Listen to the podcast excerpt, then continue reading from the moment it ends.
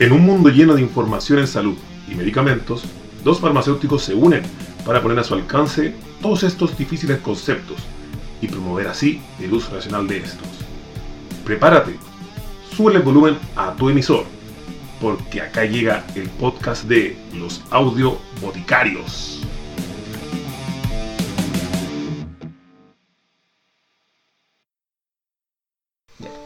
Bienvenidos a un nuevo capítulo de Audio Boticarios, que les habla su amigo Daniel Amigo, acompañado de... Sergio Loyola aquí y estamos dándole la bienvenida a un nuevo capítulo. Nos fue súper mal los anteriores. no, nos fue bastante bien. Nos gusta que hayan escuchado los que escucharon y ojalá vaya aumentando nuestra comunidad. Bueno, para el día de hoy, y esperemos que les guste, tuvimos que cambiar eh, un poco nuestro itinerario y vamos a partir con nuestra piedra angular o nuestro objetivo principal de, de audio boticarios, que es nada más ni nada menos que el uso racional del medicamento. Igual eh, damos nuestras excusas porque habíamos dicho que el tema de este capítulo iba a ser otro, pero encontramos que es muy importante que hay, eh, hay conceptos de los que vamos a hablar ahora que que van a ser importantes de entender para los siguientes capítulos y de hecho para todos los capítulos de este, de, este podcast. Así que comenzamos con Audio Boticarios.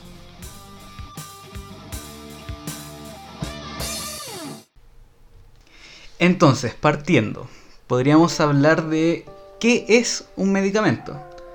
Según nuestra ley en Chile, se entenderá como producto farmacéutico o medicamento cualquier sustancia natural, biológica, sintética o mezcla de ellas, originada mediante síntesis o procesos químicos, biológicos o biotecnológicos, que se destina a las personas con fines de prevención, diagnóstico, atenuación, tratamiento o curación de las enfermedades, o sus síntomas, o de regulación de, los, de sus sistemas o estados fisiológicos particulares, incluyendo en, en este concepto los elementos que acompañan su presentación y que se destinan a su administración.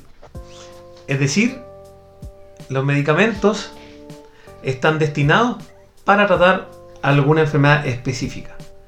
¿ya? Y estos pueden tener distintos tipos de, de formas y presentaciones, que yo creo que la ven día a día. Lo que se conoce como formas farmacéuticas. Y dentro de esto están los comprimidos, están los jarabes, los inyectables, están las cremas, están los supositorios, y todo esto dependiendo de la vía de administración que se va a elegir. Tenemos principalmente la vía de administración que es la vía oral o la enteral, que va todo lo que uno se meta por la boca. La vía cutánea, que va directamente en la piel, donde están principalmente las cremas o pomadas. Está la vía rectal, donde van los supositorios. Y la vía parenteral, que ya corresponde a los inyectables, que puede ser por debajo de la piel o subcutánea, intramuscular, que es directo al músculo, y endovenosa, que va directo a la vena y llega directamente a la sangre. Todo esto tiene distintos tipos de, absorción y esto significa también en cuánto se demora en hacer efecto el medicamento. La vía que principalmente se utiliza es la vía oral y es donde el medicamento se demora más en hacer efecto. Dependiendo si uno comió o no comió, puede durar entre de 30 minutos a 2 horas en demorarse en hacer efecto. Sin embargo, esta vía es bastante segura, es fácil de controlar y es mucho más cómoda que, las otras vías. De hecho, agregando a lo que dijo Sergio, cuando hay intoxicaciones es más fácil tratar a alguien que fue por una intoxicación por vía oral, ya que cuando uno se intoxica, como pasa con la sobredosis de algunas drogas que son inyectables, ya la droga está dando vuelta en el organismo y es muy difícil controlarlo. O sea, ya ahí principalmente se va a tratamiento. Pero cuando alguien se toma un medicamento indebido, uno puede manejarlo de manera más rápida, mucho antes de que la persona presente los efectos adversos. En un medicamento se pueden reconocer tanto los principios activos o las drogas activas y los excipientes que vendrían acompañando al principio activo para darle propiedades como forma o propiedades de disolución o cosas anexas al efecto fisiológico que vayan a tener. En otras palabras, el medicamento es la persona que va a hacer un trabajo y el excipiente es el vehículo que lo lleva a hacer ese trabajo. Los excipientes no están para hacer un efecto directo, sino que es para proteger al medicamento dependiendo de la vía que se va a utilizar. Por ejemplo, existen medicamentos de recubrimiento entérico, que uno cree que ese recubrimiento es para proteger nuestro estómago del medicamento. Pero la verdad es que ese recubrimiento es para proteger al medicamento de los ácidos que hay en nuestro estómago. Y así este pueda llegar lo más intacto posible y absorberse y hacer el efecto deseado.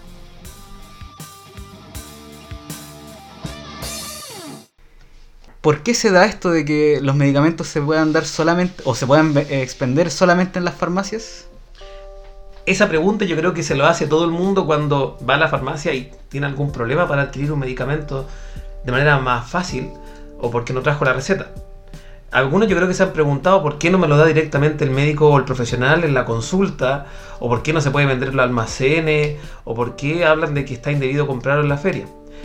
Y esto se debe a de que los medicamentos requieren un cierto almacenaje que preserve su estabilidad para que llegue de la manera más segura a nuestro cuerpo y si estemos, estamos pagando, estemos pagando por, la mejor calidad de este. Y en las farmacias o botiquines o almacenes farmacéuticos es donde se hacen controles de temperatura y humedad para tratar de tener el medicamento lo más estable posible al momento de su venta.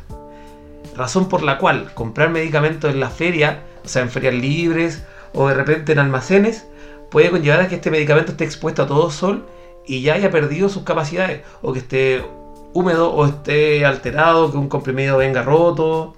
Al final no te da ninguna garantía la venta de medicamentos fuera de la farmacia. Ahora, si es que llegasen a hacerse hacer una regulación para que se pudiera vender un medicamento fuera de la farmacia y se tratara de legislar en torno a eso y de que no fuera un, eh, que, no fueran tratados como dulces dentro de donde los vendieran, ¿qué, ¿cuál sería la diferencia? Bueno, la respuesta a esa es que en las farmacias hay un profesional de la salud que está disponible para poder resolver las dudas y poder verificar si hay un error o no de medicación. Es más, en la farmacia muchos de los errores de prescripción se logran frenar y se logra ayudar a que la persona lleve el medicamento adecuado. De hecho, dentro de la última modificación al Código Sanitario se estableció de que las farmacias son ya un establecimiento de salud, así como lo es un hospital, como lo es una clínica, como lo es un consultorio. La farmacia es un centro de salud y quien tiene como profesional de salud, de director técnico ahí, es el químico farmacéutico. Que en una buena práctica, porque igual yo creo que alguien nos va a escuchar y va a decir, pero yo nunca he podido hablar con el farmacéutico porque nunca está bueno, sí, son malas prácticas. Eh, e independiente de eso, aunque eh, eso sea una mala práctica, eh, otra, otra responsabilidad del farmacéutico es capacitar al resto del personal que vaya a trabajar en la farmacia. O sea, el, vendedor técnico o auxiliar va a estar capacitado. para responder dudas o, o entregar de una manera correcto el medicamento, incluso en la ausencia del farmacéutico, lo cual no debería darse, pero eh, llevándolo a una realidad. Bueno, eh, siguiendo con el mundo ideal, es que específicamente uno debiese tener esa consulta con el farmacéutico cuando uno tiene una duda. Como dato importante, el químico farmacéutico es el único profesional de la salud que puede realizarle una consulta de manera gratuita en la farmacia. O sea, uno no tiene que comprar un medicamento para que el farmacéutico pueda responder una duda. Uno basta con llamarlo en el mesón uno no tiene que comprar un bono para que lo atienda un farmacéutico. De hecho, aún. Pero, pero de todas maneras, el, farmacéutico debiese estar siempre disponible. Y de hecho, la ley le exige que si no está el farmacéutico en la farmacia, esta tiene que estar cerrada. Igual, lo, queremos. También hay que tomar conciencia de que muchas veces las farmacias tienen un solo farmacéutico. Igual él tiene derecho, por ejemplo, a tener un horario de almuerzo, a, a tener, a no estar 100% disponible, pero sí te, tienes que poder decir, por favor, espéranos un poco, lamentamos que tengas que pasar por esta espera, pero el farmacéutico no está disponible ahora y te va a atender eh, lo más pronto posible. Claro, entonces, eh, a lo que en resumidas cuentas, los medicamentos se venden en la farmacia porque ahí tenemos medicamentos con estabilidad y calidad y al mismo tiempo tenemos la seguridad de la entrega si uno lo compra en la feria y le cree de repente al, farmacéutico de la, calle, que uno de repente puede encontrar afuera de los metros o mismas ferias libres, vendiendo medicamentos que a veces uno no sabe de dónde obtuvo, que pueden ser hasta robados, o pueden ser eso, gente que va al, a fingir síntomas a consultorio y adquirir medicamentos y después venderlos de manera ilegal y que están a todo sol, se corre el riesgo de que esté comprando un medicamento que no tenga la calidad y al mismo tiempo poder después tener no un efecto adverso, sino que no estar controlando su enfermedad como debiese. El otro asunto es que, que también es importante recalcar, es que no hay forma legal en que puedan obtener medicamentos fuera de una farmacia. Todo el que esté vendiendo medicamentos fuera de la farmacia o que esté entregando medicamentos fuera de un establecimiento de salud, por ejemplo, lo está obteniendo de una manera ilegal. Probablemente sean robados. o sea, no- no- no- uno no tiene la duda, por ejemplo, de otros productos. Si uno ve a alguien vendiendo comida, dulces o eh, artículos como audífonos en la calle, ya no, probablemente la compró a, a- a mayoristas o algo así. Puede, hay medidas, hay formas legales de obtener esos, digo, esos, esos productos y revenderlos después. En el caso de los medicamentos eso no existe, no existe, solamente pueden haber sido obtenidos a través de un robo o de alguna estafa. Puede que le estén quitando medicamentos a los, al CEFAM de una comuna, por ejemplo, ¿qué pasa? O puede que hayan sido producto de un asalto. Solamente pueden haber sido de, de esas medidas. No existe una manera legal de que lo obtengan. Así que tío Emilio, ponga ojo. Te pillamos, pues compadre.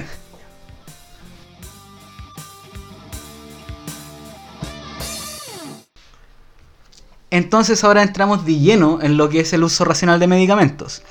Bueno, según la OMS, que es la Organización Mundial de la Salud, probablemente le ha sonado mucho últimamente, dice que el uso racional de medicamentos es cuando los pacientes reciben la medicación adecuada a sus necesidades clínicas en la dosis correspondiente a sus requisitos individuales durante un periodo de tiempo adecuado y al menor costo posible. En resumidas cuentas, son cinco puntos. Medicamento adecuado, para el paciente adecuado, a la dosis adecuada, el tiempo adecuado y al menor costo posible.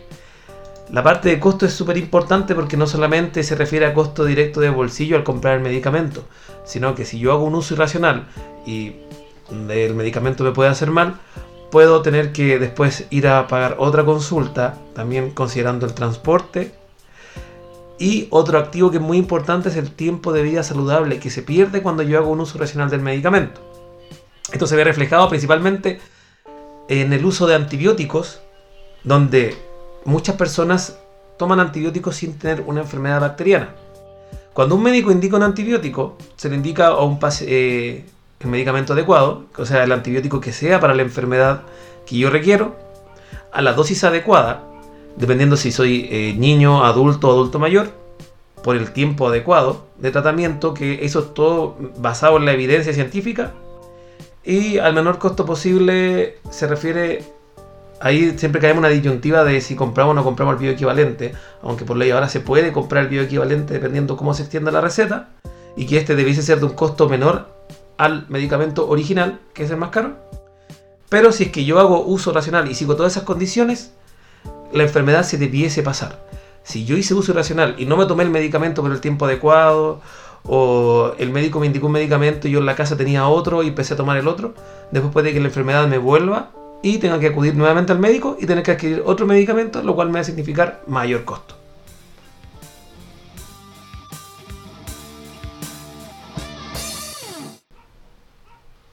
Y yo creo que en este ámbito, la gente que ha trabajado en farmacia tiene muchas historias o anécdotas que han pasado con gente que ha hecho quizás un uso racio- irracional del medicamento o donde estos puntos no se cumplen. No sé si tú tienes alguna anécdota, Sergio. Bueno, yo tengo una que siempre la recuerdo harto porque yo estaba, estaba atendiendo en una farmacia y me llega una persona que me, decía que se estaba sintiendo muy mal del estómago y que además había tenía la duda de si es que estaba tomando sus medicamentos de forma correcta. Yo le revisé qué es lo que estaba tomando y eh, dentro de las cosas que estaba tomando, estaba tomando naproxeno, que es un antiinflamatorio no esteroidal muy parecido al ketoprofeno o al ibuprofeno, toda esa familia. Todos esos medicamentos tienen un fuerte efecto en lo que es el recubrimiento de la mucosa del estómago. Por lo tanto, te deja susceptible a problemas como gastritis o eh, reflujo, o incluso podría ser la causa de alguna úlcera. En última instancia, ya en lo más terrible podría ser incluso en el cáncer de estómago. Entonces él me decía que tenía esos problemas y yo revisé cuánto es lo que estaba tomando de naproxeno y lo que estaba tomando era una brutalidad, era, mucho, era muy grande la dosis que estaba tomando. Me di cuenta, le, pregunté por qué estaba tomando tanto y él me explicó de que en la receta que le habían dado el médico, la receta estaba tan mal escrita que él no la entendía. La persona que lo atendió en la farmacia, cuando eh, lo leyó, leyó la receta, eh, entendió más o menos lo que le estaban pidiendo y se las trató de eh, transcribir y escribió en la caja de los medicamentos cuál, era- cuánto era lo que tenía que tomar de cada medicamento. Y dio vuelta, se equivocó y dio vuelta y puso en la caja de naproxeno una cantidad mucho mayor a la que debería haber tomado. Él lo tomó según la indicación del farmacéutico o de la persona que lo atendió, no necesariamente farmacéutico. Y claro, se dio esto, que estaba tomando prácticamente el triple de la dosis que es normal del naproxeno. Inmediatamente le dije que de- debería dejar, si es que puede dejar de tomarlo, dejar de tomarlo o reducir a la dosis normal que tenía si es que tenía algún problema que tuviera, tenía que ir a urgencias, porque era muy probable que tuviera una gastritis o una úlcera provocada por el medicamento. ¿Y cuánto tiempo alcanzó a tomar? La verdad no me acuerdo, esto pasó hace, hace un buen tiempo igual. Ah, sí, horas. Así que, pero lo suficiente para tener esos efectos secundarios. Entonces aquí también se recalca algo bien importante relacionado con la comunicación dentro del uso racional. Y es de que yo como paciente o usuario tengo que tener claro qué es lo que me está dejando el médico y en qué dosis. Muchas veces las recetas son ilegibles y dejan mucho que desear. Por eso mi deber como paciente es que si voy al médico y el médico me indica un tratamiento, yo debo saber qué me indicó y para qué me lo indicó. O si no, estaría ya eh, pudiendo o teniendo un riesgo de generar algún uso irracional si es que no entiendo bien eh, la terapia indicada por el profesional.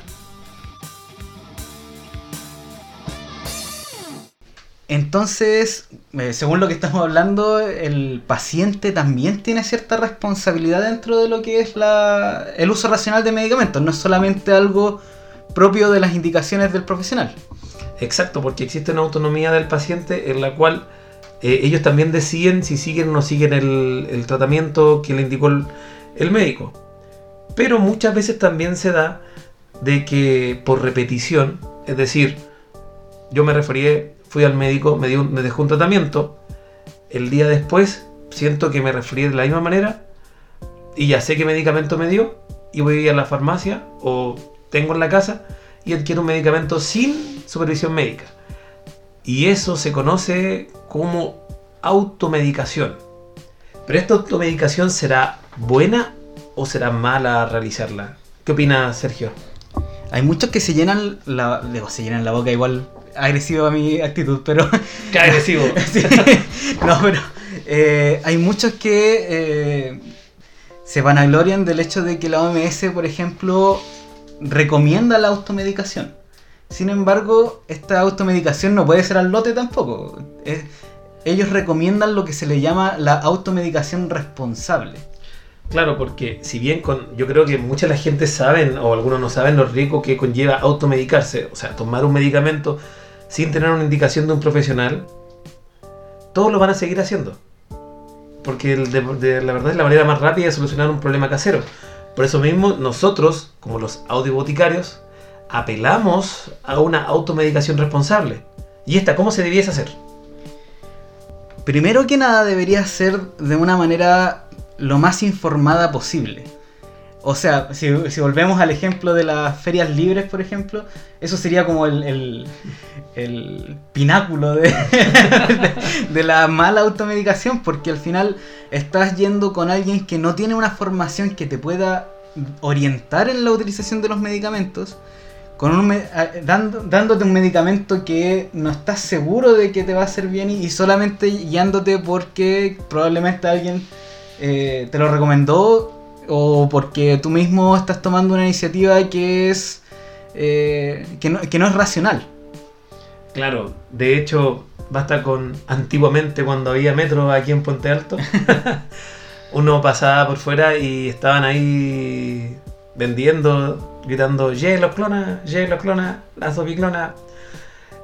Y eso inducía a la gente a adquirir un medicamento que aparte es con receta retenida por un hecho de que conduce a un mal uso a poder adquirirlo de manera fácil y probablemente tener algún efecto adverso o efecto secundario. Entonces, para poder realizar una automedicación responsable, lo más importante es estar siempre bien informado. Saber si yo tengo una enfermedad de base, por ejemplo, el que está de moda es la hipertensión, conocer los riesgos de qué medicamentos puedo o no puedo tomar si soy hipertenso. También saber qué pasa si dejo de tomar mi terapia, por cuántos días, y eh, no seguir recomendaciones de, de vecinos o gente no profesional. Ahí sacamos de nuevo al aire, a flote al químico farmacéutico que por ley tiene que estar en todas las farmacias y realiza una consulta de manera gratuita. Si usted tiene alguna duda con respecto de el uso de un medicamento no indicado por algún médico. Ahora, con respecto a esto mismo, que yo partí diciendo de que tiene que ser de una manera informada la automedicación, entonces, ¿qué significa estar informado? ¿De, dónde puedo sacar yo la información? Y en esto se toma con mucho de, todo el tema en general con la salud, no solamente con los medicamentos, pero creo que suena mucho con los medicamentos. Es el asunto de sacar información de la red. Sacar información de internet, sacar de las redes sociales, de YouTube y todas esas fuentes que no son fuentes confiables. Entonces, eh, pero, pero ¿de qué manera podría yo usarlas? Normalmente yo, yo siempre digo que las fuentes, las fuentes como las redes sociales y YouTube y todo eso son buenas para aprender los cosas básicas, cosas que uno puede haber aprendido en el colegio, que no recuerda muy bien, o cosas que vengan directamente de ese conocimiento. O sea que yo pueda seguir con mi raciocinio de lo que conozco a lo que, lo que viene. Por ejemplo, si es que yo sé que la Segunda Guerra Mundial fue en el siglo XX, si es que me dicen, ya, si fue entre el año tanto y el año tanto, ahí sí, está bien eh, usar esas fuentes, porque son, es información muy conocida. Pero si viene eh, alguien en, YouTube o en, Facebook a decirte, tengo un nuevo medicamento que te va a hacer... Eh, poder levantar 100 kilos o, bajar 100 kilos de aquí a 3 meses más, eso no es confiable. No, no, hay nada muy revolucionario que se pueda dar en un contexto de redes sociales. Una fuente confiable sería, por ejemplo, el prospecto del medicamento, pero lamentablemente viene con una letra tan diminuta que personas con problemas de visión no pueden leerla. El prospecto es ese papelito que hay dentro de la caja del medicamento donde te da toda la información que puede ser útil para el paciente. O sea, en otras palabras, y yo creo que una definición más simple de prospecto es el folleto informativo al paciente. Por suerte, esta uno la puede encontrar en línea en el Vademecum. Que el Vademecum es un libro que junta todos los folletos informativos de los medicamentos por marca. Y este libro lo generan los mismos laboratorios productores, donde indican los efectos adversos que reconocidos hasta el momento y también las dosis recomendadas en caso de que uno no se acordase cuánto podía ser lo que le indicó el médico o que uno tuviese dudas si es que lo que le indicó el médico estuviese fuera. A pesar de que cuando estaba indicado por un médico tiene un respaldo científico detrás. Pero si uno no sabe por ejemplo, eh, tengo un paracetamol y no sé cuánto debo tomar para un dolor de cabeza, en este folleto aparece la indicación recomendada para que uno no llegase a usar dosis tóxicas. De hecho, con respecto a todo esto de qué es lo que te dice el médico, lo que te receta el médico, también hay que señalar de que eh, una automedicación responsable nunca va a ser de un medicamento de prescripción. O sea, por más que yo haya tenido amigdalitis mil veces en mi vida y siempre me dieron amoxicilina, por ejemplo, y yo, yo quiero decir, pucha, siempre me dan lo mismo, ¿para qué voy a estar yendo al médico? Y me, puedo, me, estaría, me podría automedicar con un antibiótico, pero los antibióticos son medicamentos de prescripción. Entonces, aunque tú estés informado, aunque tú sepas qué, cómo, eh, qué es lo que te hace ese medicamento o para qué te sirve ese medicamento, si es que lo estás tomando sin una prescripción o sin una supervisión médica, sigue siendo una automedicación irracional o irresponsable.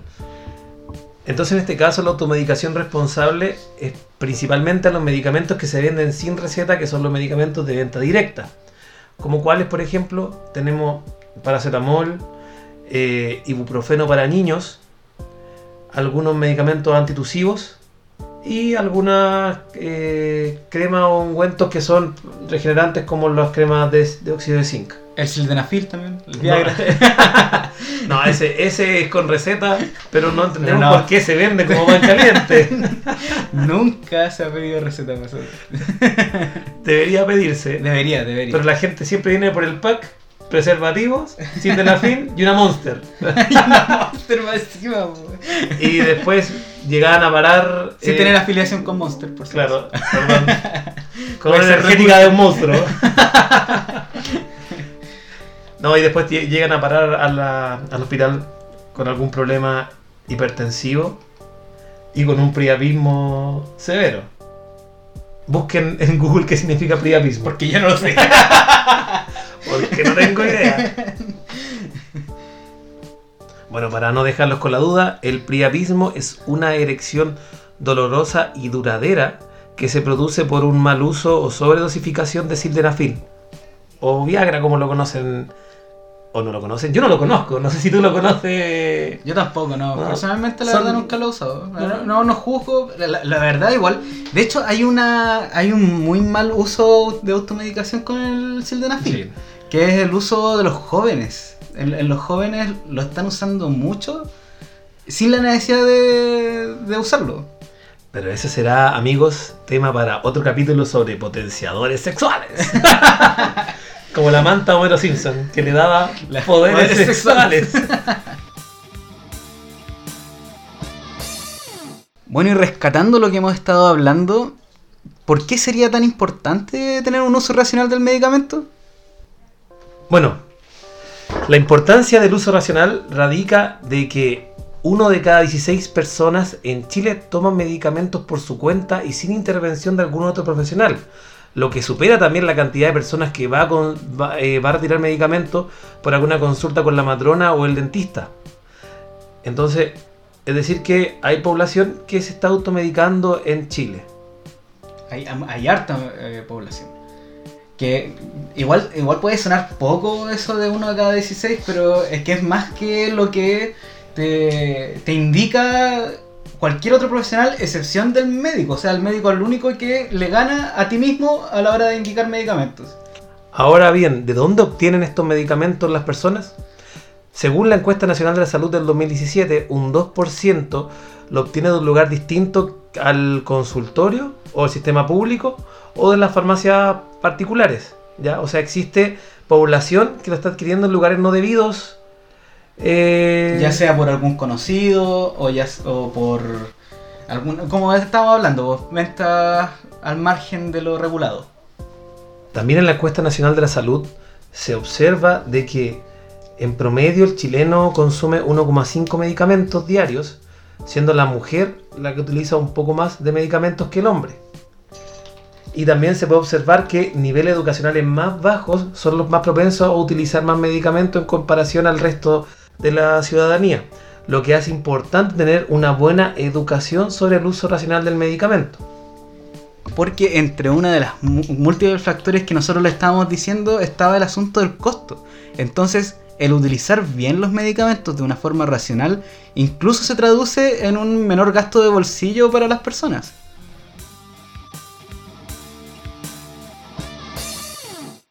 A modo de resumen, y para ir despidiéndonos, les queremos recordar que el principio del uso racional de medicamentos es el uso del medicamento correcto para el paciente correcto en la dosis adecuada por el tiempo adecuado y al menor costo posible.